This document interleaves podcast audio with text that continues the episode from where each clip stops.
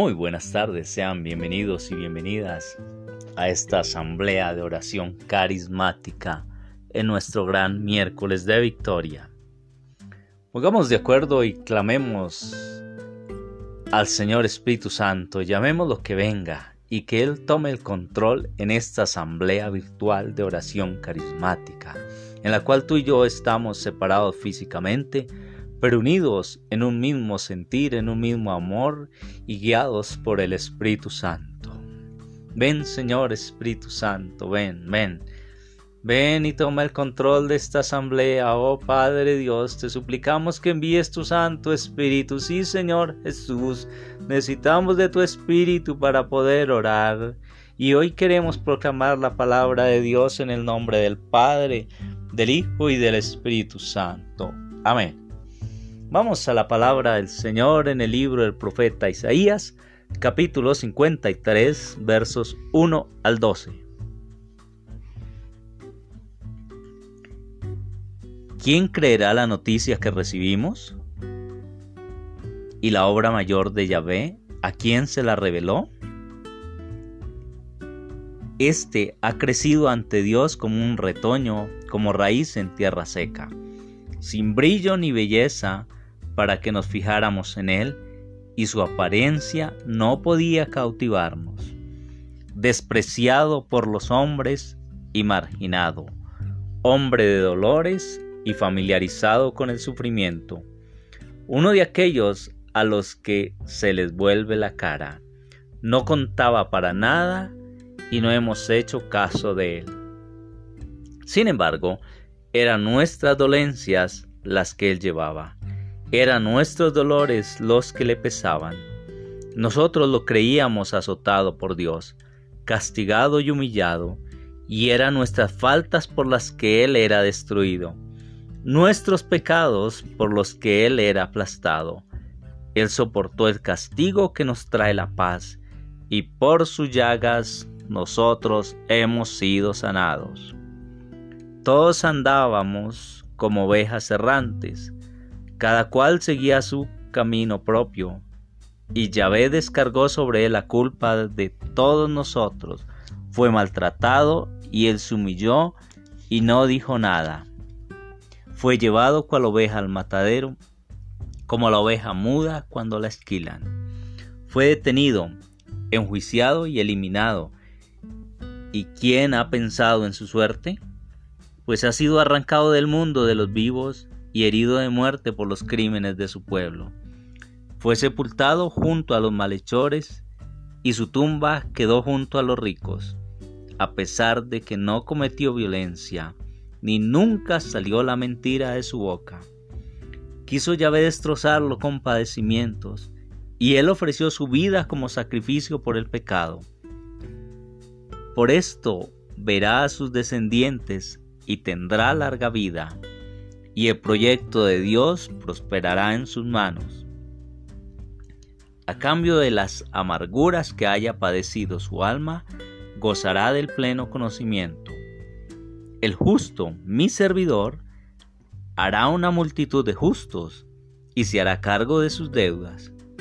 Por eso lo contaré entre los grandes y le daré la herencia reservada a los fuertes, porque se ha negado a sí mismo hasta la muerte y ha sido contado entre los pecadores, cuando llevaba sobre sí el pecado de muchos e intercedía por los pecadores. Palabra de Dios.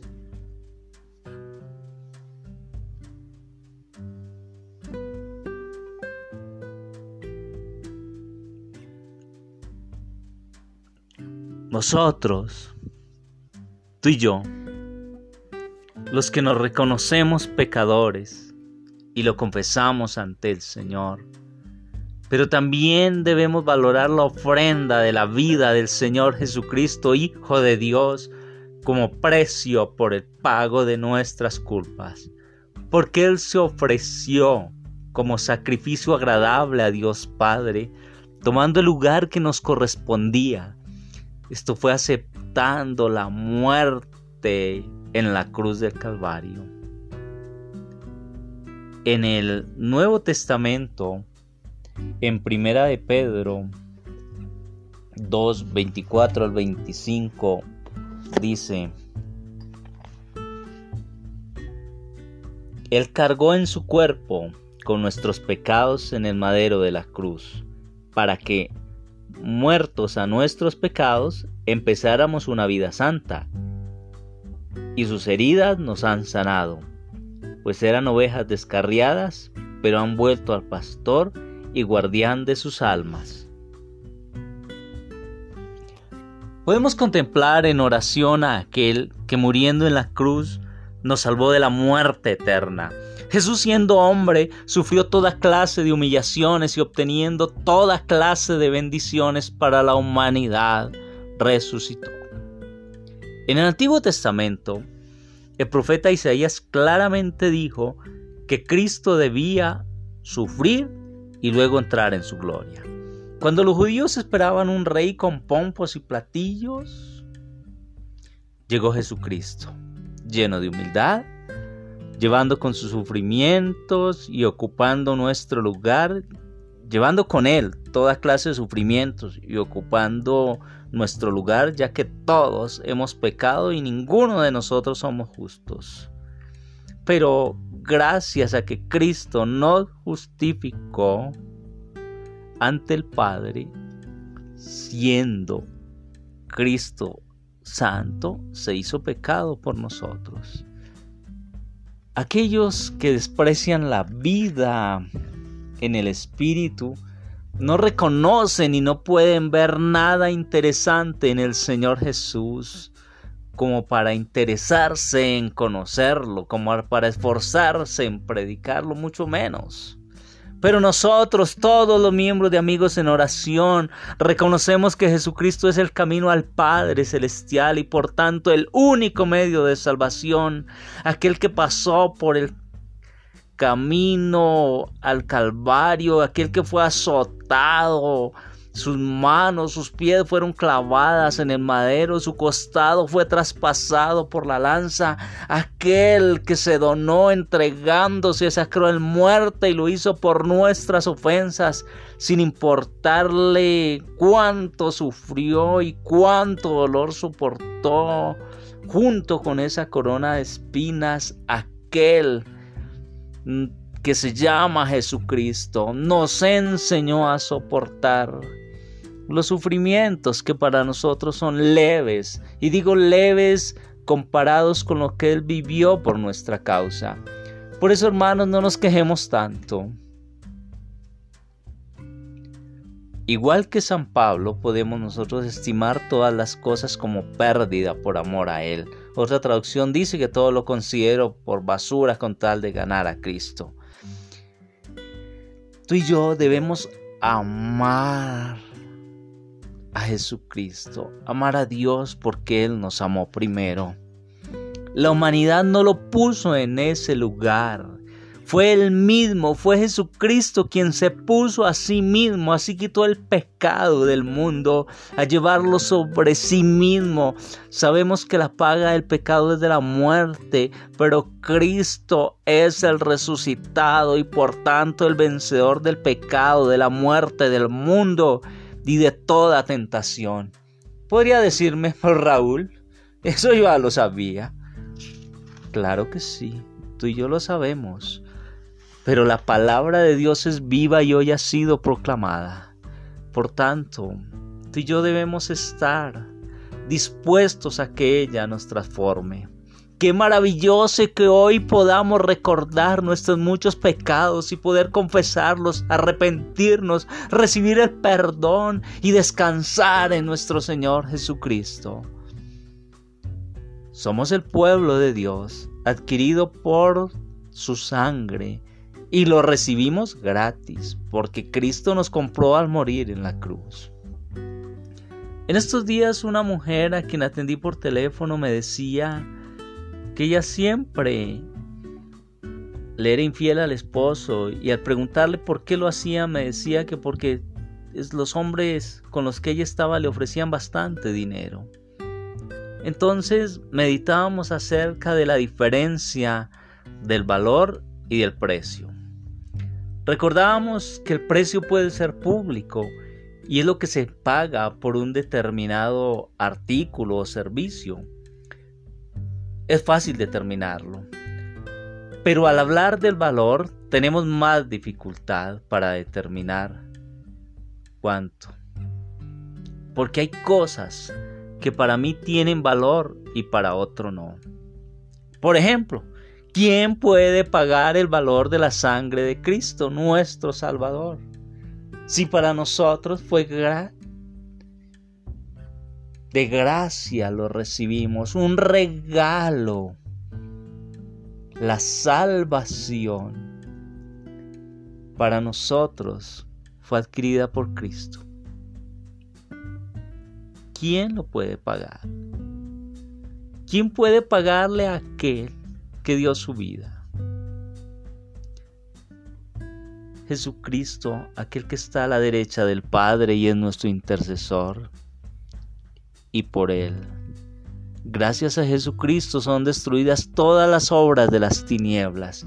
Y como lo dice la palabra, por su llaga fuimos sanados y por su sangre liberados.